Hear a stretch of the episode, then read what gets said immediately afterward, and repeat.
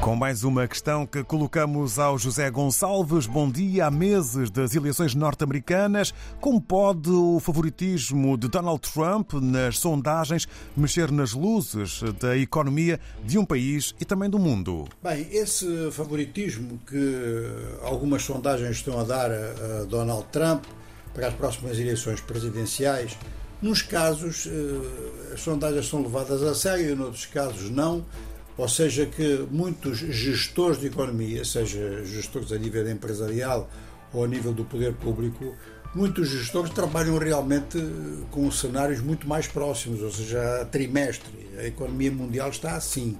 Então acham que é muito cedo. Há outros que não, que acham que esta tendência pode manter-se, a conjuntura mundial tende a agravar as condições económicas e é claro que uma economia como a dos Estados Unidos é decisiva em processos eleitorais. É decisiva em processos eleitorais nos Estados Unidos, mas é decisiva também no comportamento de praticamente todas as outras economias. De forma que há aqui dois aspectos, quer dizer, o primeiro é a capacidade de previsão dos instrumentos económicos neste momento, o que é que se deve considerar, se realmente é de tomar precauções desde já ou de tomar iniciativas desde já ou esperar para muito mais perto do processo.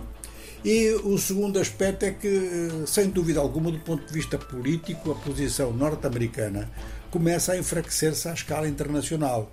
Aí sim, os políticos e os militares esses levam a sério a possibilidade de mudança nos Estados Unidos, mudança política na Casa Branca, e então estão a tomar medidas que já são condicionadas por isso. Essas medidas, por exemplo, dizem respeito à guerra no Médio Oriente e dizem respeito à guerra na Ucrânia, mas dizem respeito também a possibilidades de acordos e acordos de caráter económico.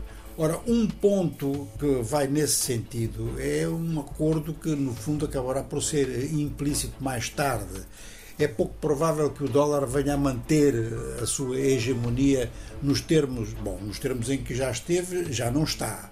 Mas mesmo nos termos atuais eh, é muito difícil que as coisas se mantenham assim. E é muito provável que um pacote de meia dúzia de moedas passem a ter eh, mais influência no comércio internacional. Ora, estas incertezas da política norte-americana aconselham já a alguns bancos ou algumas entidades de importação e exportação no sentido de diversificar as moedas de troca. E esse é um ponto, desde logo, muito importante. O ponto seguinte é que uh, os Estados Unidos estão a tentar obter condições em determinadas áreas ou engajaram-se, num certo sentido, em determinadas áreas, e os atores locais estão muito desconfiados sobre a capacidade de pressão dos Estados Unidos, que não é a mesma que era há três anos atrás.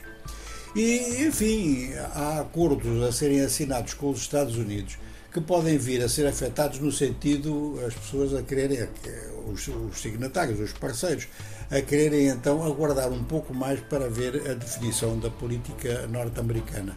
Naturalmente que sendo a primeira economia do mundo, não só em termos de valor nominal, mas em termos de diversificação e de liderança em termos de inovação tecnológica, isto é muito importante. Claro que os efeitos mundiais são enormes e as expectativas e o parar para ver é algo que tem vindo a aumentar e não sabemos se nos próximos meses isto não se vai acentuar. Se se acentuar muito, então vamos assistir a um grande ralenti mundial. Muito obrigado ao José Gonçalves. A resposta a mais uma questão que acaba por eh, ter incidência em parte do planeta e sua economia.